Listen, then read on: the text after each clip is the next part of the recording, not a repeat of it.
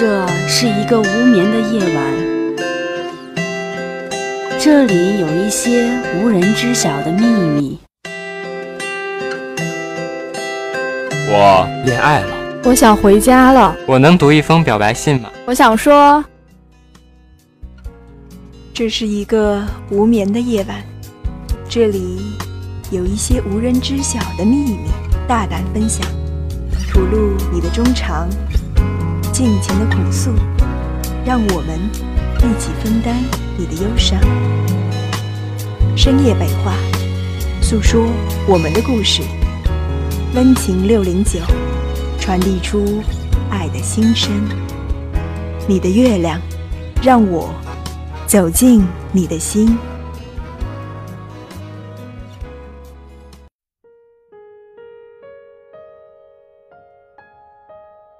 你的月亮，我的心，你的心事，我来听。大家好，我是齐言，我是师杰。你说，如果一个男生承诺会照顾一个女生一辈子，那是不是真的爱她呢？我想应该是。照顾很容易，可一辈子。又有几个人能做到呢？那如果在这样的前提下，爱情怎样维持它最好的样子？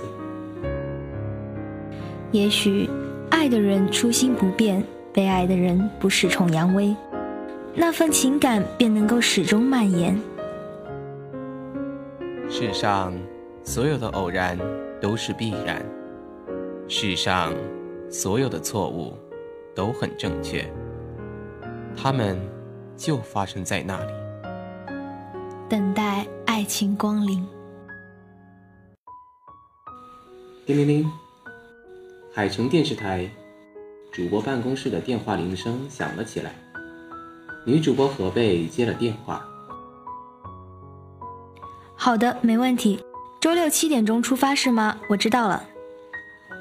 何贝挂了电话。翻开备忘录，写了两笔。邻座的主播凑了过来：“贝贝，你们组又出外拍啊？”何贝点头，就听他感叹：“哎，你们组也真是，总是让你一个女孩子外拍，多辛苦啊！就不能聘一个男的当外景记者呀？”何贝所在的节目组名叫《探索科学》，收视率向来平稳。专门讲述一些隐秘的自然现象，以及超自然、非自然事件，自然有很多外拍任务。河北听完只是笑笑，其实也挺好的啊，公费出游还可以听人讲故事，不是很累的。邻桌主播撇撇嘴，也就你会把外出走访说成听人讲故事了吧？你一个大美女也不知道多心疼心疼自己。还是少心疼的好。何贝想了想，微笑。自己心疼完自己，就没有别人来心疼了。耳边似乎有咔嗒火机轻响的声音，恍惚间有一个高大的影子伫立。邻桌主播听完，只当他在说笑，恰恰他柔软的脸蛋一笑。便一推桌子，坐着转椅，滑回了自己的位置。何贝垂下眼帘，也笑了笑，随即低下头，专心看起了今天的稿子。次日一大早，何贝便提着小行李箱上了节目组的商务车。总监已经拿着一沓资料坐在车上勾勾画画，看见他上了车，点了点头。便继续低头圈点资料，并没有多搭话。何贝则是稍微自在地放松了一些。总监是前段时间才调来的，工作雷厉风行，对节目也有很多新锐创意，但却有点天生脱线。一出工作状态就热情嘚瑟，爱聊天，简直像是从黑背化身大金毛。尤其喜欢找何贝聊天，但又完全没有什么非分之想。倒总是让何贝哭笑不得。你看一下吧。总监打断了何贝的思绪，递过他刚刚圈点的那些资料。这次的大概情况。何贝伸手接过，翻了翻。报案人是一名女子，起因是她发现自己家里的卧室漏电。河贝挑了下眉毛，看向总监：“这算什么超自然？”你倒是继续看啊。总监也挑了下眉毛。刚开始我也是这个反应。何贝抿了下嘴唇，低头接着看起来。原来女子是发现自家的电笔在自己卧室里会一直发光，在别的屋子却都正常使用，却到处找不到漏电的位置。托了自己学电科出身的表哥来帮忙看过，也毫无发现，这才想到了这个方面。何贝轻轻将资料放在膝盖上，开始思考。察觉到身边人伸手掏裤袋，伸到一半忽然顿住收回的动作，何贝才想起他烟瘾很重，偏了下头瞥他一眼，微笑。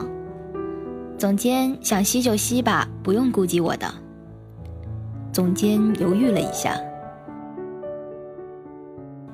可是据说吸烟对女孩子皮肤什么的很不好啊。河北平淡的低下头，继续翻资料道：“总监，我也吸烟的。”总监想起曾经在他桌上见过的 Zippo 限量版和 Subrani，有些不知所措地爬了爬头发，才动作僵硬地点了一支中华，偏头靠在窗口吸起来。一路无话。快到的时候，前座的助理小齐。忽然回过头来问何贝：“贝贝姐，这回咱还请何侦探来吗？”何侦探，总监有点迷茫，这又是个什么人呢？来的。何贝拢拢自己手上的资料，冲小琪点了点头。他知道我这次外拍是超自然部分，自己就过来了。现在大概都已经到了。总监终于忍不住问了一句：“何侦探是谁？”何贝和小琪面面相觑，何贝忍不住敲了一下自己的额头。我都忘记了，咱们总监过来这几期一直在做自然科学部分的节目，还没见过何侦探呢。小琪也恍然大悟，开始解释：“我们的节目不是有超自然科学这个部分吗？有些东西是我们认识的那些专家学者也无法解释的，这时候就需要像何侦探这样的能人来帮我们在不合理的范围内查探真相，然后给出一些合理解释。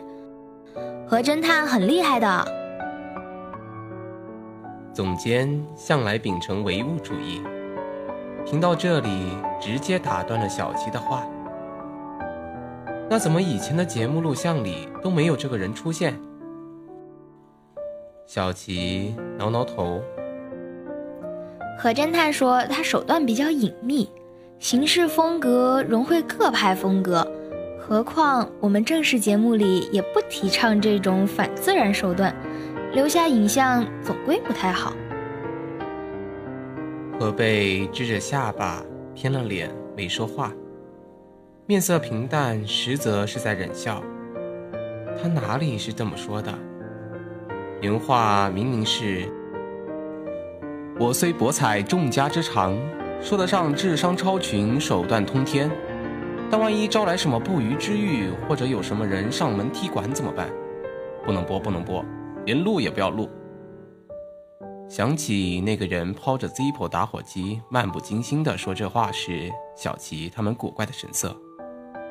何贝的唇抿成了一条线，好容易没有笑出来。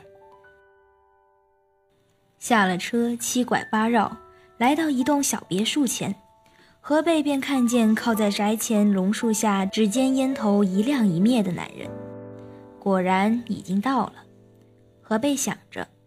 正打算上前叫人，男人却像是后脑勺长了眼睛一样，精准地转了过来，露出一张清瘦而五官深刻、没有什么表情的脸，冲他们挥了挥手。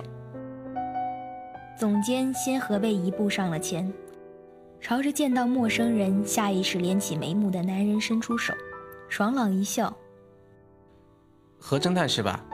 我是探索科学的新总监，很高兴你能来到我们节目组帮忙。”男人这才认真打量了一下他，从背靠的大榕树上直起身，把打火机揣进兜里，回握了他一下。总监好啊，我是何南，以后也会在外拍时常见，多关照啊。他话虽然这么说着，但浑身上下都没什么正式的态度，但偏偏不会让人讨厌。这就是所谓的大师气场。总监内心 OS：“ 顾及是第一次见面，没有说太多，不过还是忍不住吐槽了一句：‘何侦探的名字挺独特的呀，家里要有个弟弟妹妹，是不是叫河北啊？’怎么，总监有意见？”何贝不知从哪里冒出来，拎着那沓资料，刘海有点凌乱，手肘搭上何南的肩。冲总监一扬下巴，我就是那个河北。河南偏头看了他一眼，伸脚踢了一脚他踮起的脚跟，顺势耸了个肩，把他的手肘扒拉下来，一手抬起顺了顺他的刘海，另一手拎过他手上的资料，并且顺手伸到他的外套口袋里，拎走了他的 Zippo 限量版和薄荷绿 Submarine。毫不犹豫地揣到了自己的口袋里。喂！何贝怒，伸手去抢，却被身高一米八六的河南轻松压制。女孩子少抽点烟比较好啊。这是我妹妹，原名就叫河北，何贝是去做主播以后改的名字。谁是你妹妹啊？你见过哪个当哥哥的抢妹妹打火机的？还有你一个大男人，干嘛非得跟我抽一样的，还非要抢我的 s u b r n 明明是女士烟，你就不能换个正常一点的吗？何贝简直瞬间丢掉了所有温雅贤淑女主播的形象，张牙舞爪的去掏她的口袋，却死活够不着。总监看得目瞪口呆，何贝反复挣扎，最终也没有抢回自己的烟和打火机。只能恨恨地看着何南从烟盒里挑出一根来，又摸出他的打火机点上，咸咸地叼在嘴里，气到转过头来不去看他，开始和总监解释道：“我跟他不是兄妹，我爸妈和他爸妈是同事，刚巧名字还起得很像，就认了干爸干妈。后来我爸妈出意外去世了。”我就干脆算是他们家的了。然而，这种莫名其妙只爱抽女士香烟的神棍，真的不能算我哥哥啊！说着说着，何贝又去掏河南的口袋，可惜再次被轻易躲掉。总监不仅扶额。这时候，摄制组那边该卸的东西也差不多卸完了，示意总监和主播也可以进驻了。总监听完，还没有从自家栏目主播形象全毁的震惊中恢复过来，就见刚才还炸毛的主播淡定地整理一下自己的仪容仪表，从河南手中拽回资料纸，优雅地走了过去。总监不想说话，河南也从刚刚闹腾河北的气氛中脱离出来，淡淡扫了他一眼，说：“走吧。”还不知道什么情况呢。说完，自顾自走了。总监看着两个人远去的背影，一阵无力。屋内，报案的女子安晴虽早早就在会客厅里等着他们，面容却并无惧色，只有淡淡的忧色和掩不住的疲惫，眸光也暗淡着。见他们来了，她强打起精神。起身微笑了一下，用描金瓷杯给他们倒了红茶。生活倒是不错哎。何贝想着，撑起一个恬淡的微笑，对着安晴道：“可以大致为我们讲一下您家里的情况和当前最大的问题吗？”安晴沉默了，他给自己倒了杯红茶，慢慢啜饮着，似乎在组织语言。半晌，他终于开口：“我丈夫一年前去世了。”总监的眼皮猛地抽了一下。何南头也没抬，何贝则露出惋惜的神色。哦，是吗？真不好意思。安晴深吸一口气，说：“没关系。”可眼圈还是忍不住红了。也许在这样焦虑和恐慌交织的情况下，突然提到去世的丈夫，让她情绪有点失控。何贝一面露出温柔的神色。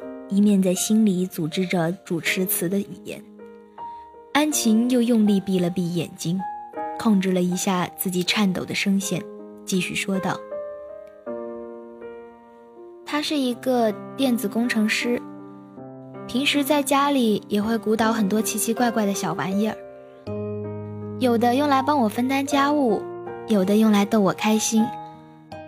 总之，有各式各样的人工智能。”但是，但是他走以后，这些东西似乎就被上了锁，原本的很多功能全都消失了。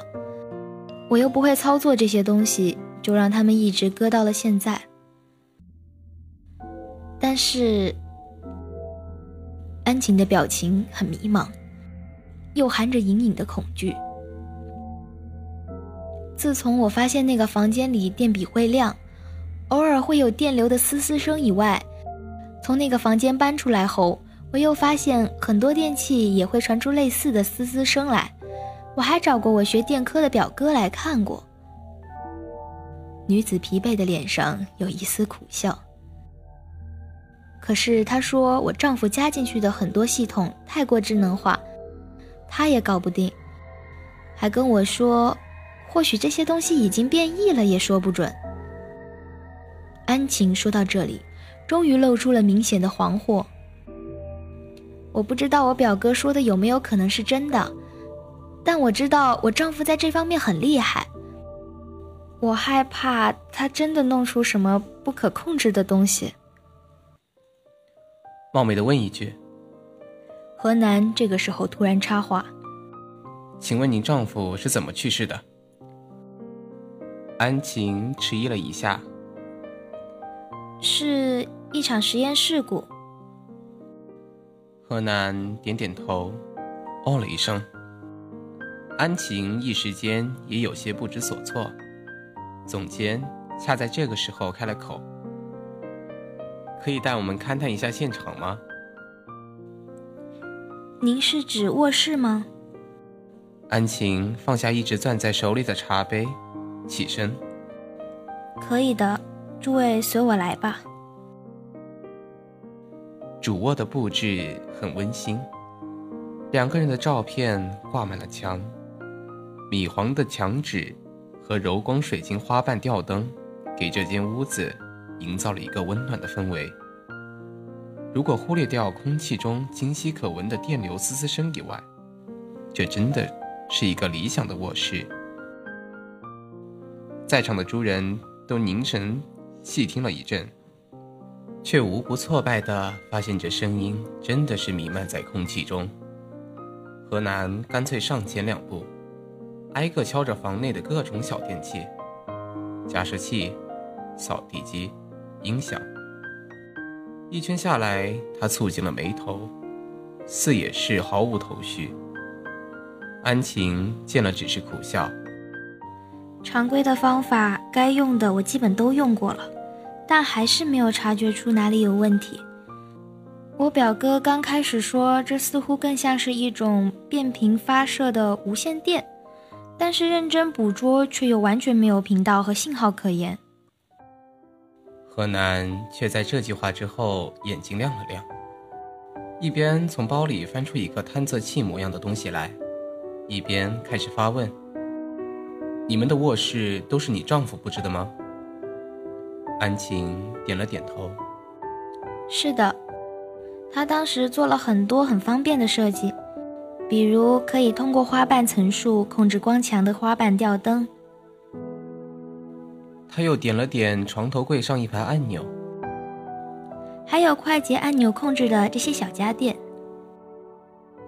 那你丈夫有做过录音什么的没有？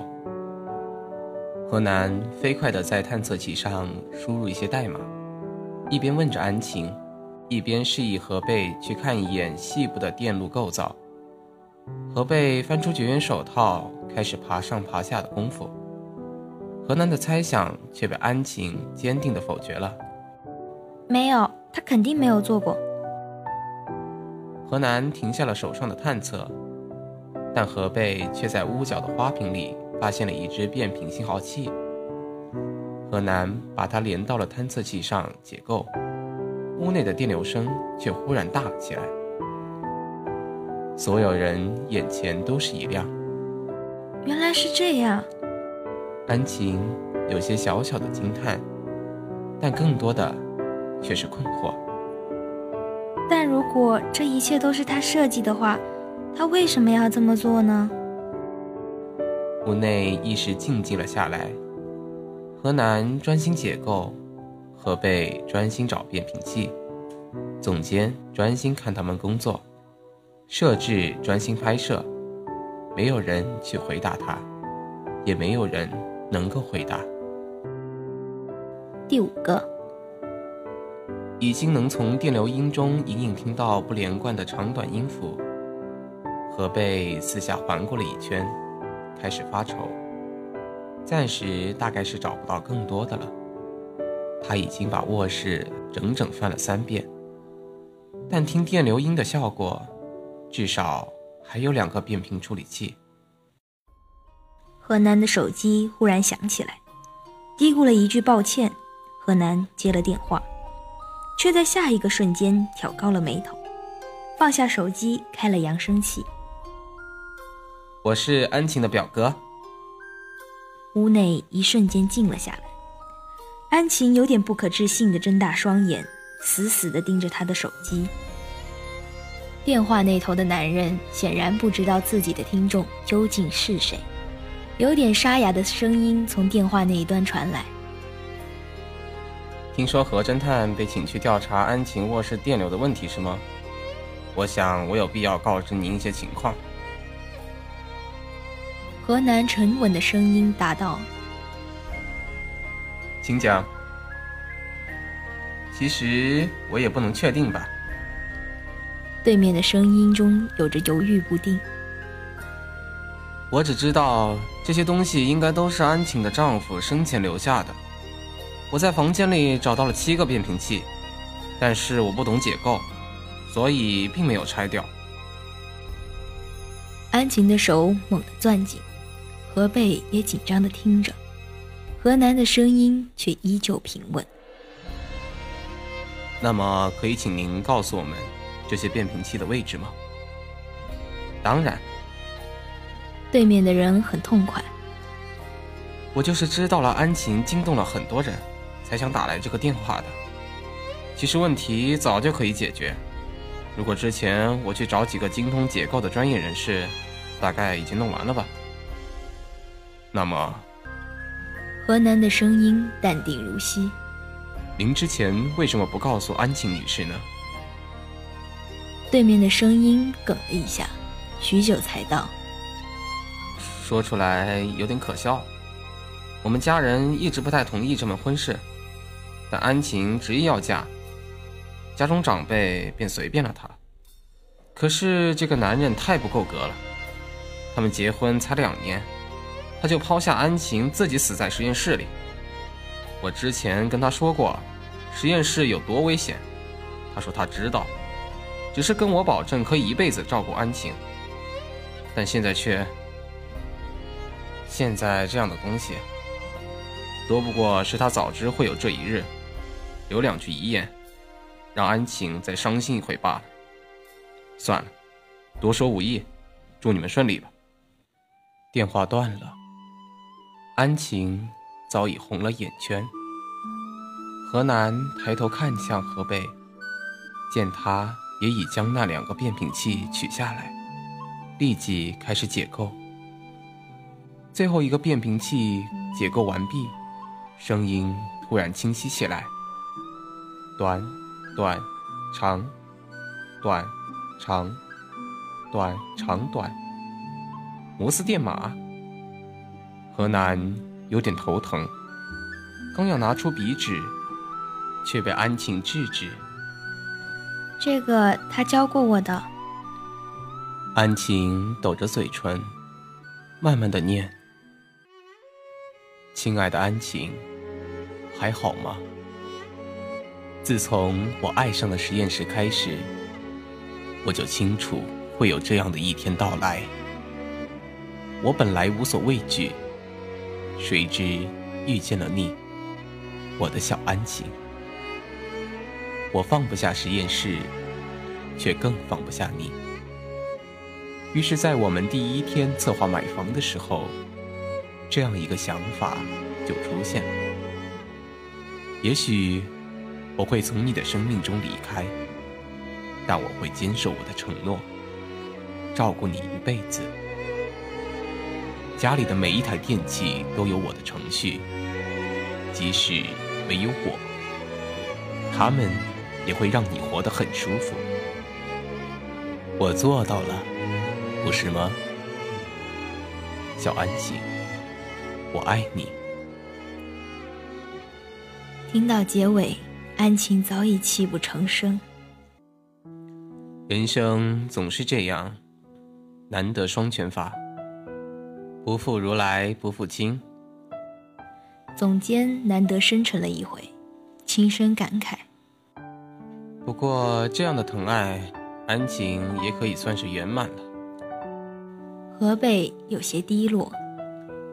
如果真的这样的话，其实安晴的丈夫还是有点迟钝的。女孩子想要的不是一辈子的自在无忧。河北低下头笑了笑，而是得人顾怜一生啊。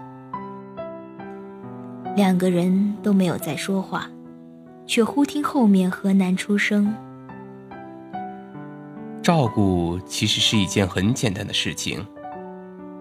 何贝回过头，河南笑了笑：“我就会照顾你一生啊。”说完，似乎感觉有点突兀，低下头去摸打火机，急匆匆地说：“我出去抽根烟。”背影有点慌张。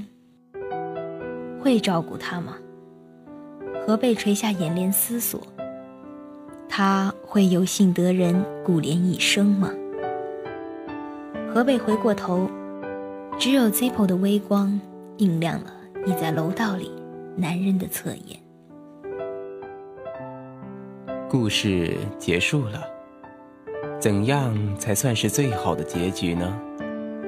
也许这份不圆满就是圆满，有这点缺憾才能叫做命运。的确。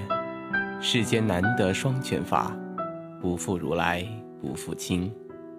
但只要用力爱过，就不算有缺憾。有些时候皆于叹惋，只是问一句：初心何备，相守何难？今天的故事到这里就结束了，感谢导播半程，感谢编辑千兰，我是师姐，我是齐言。月光下，我们没有秘密；月光里，尽是好时光。夜深了，月亮在这祝大家晚安。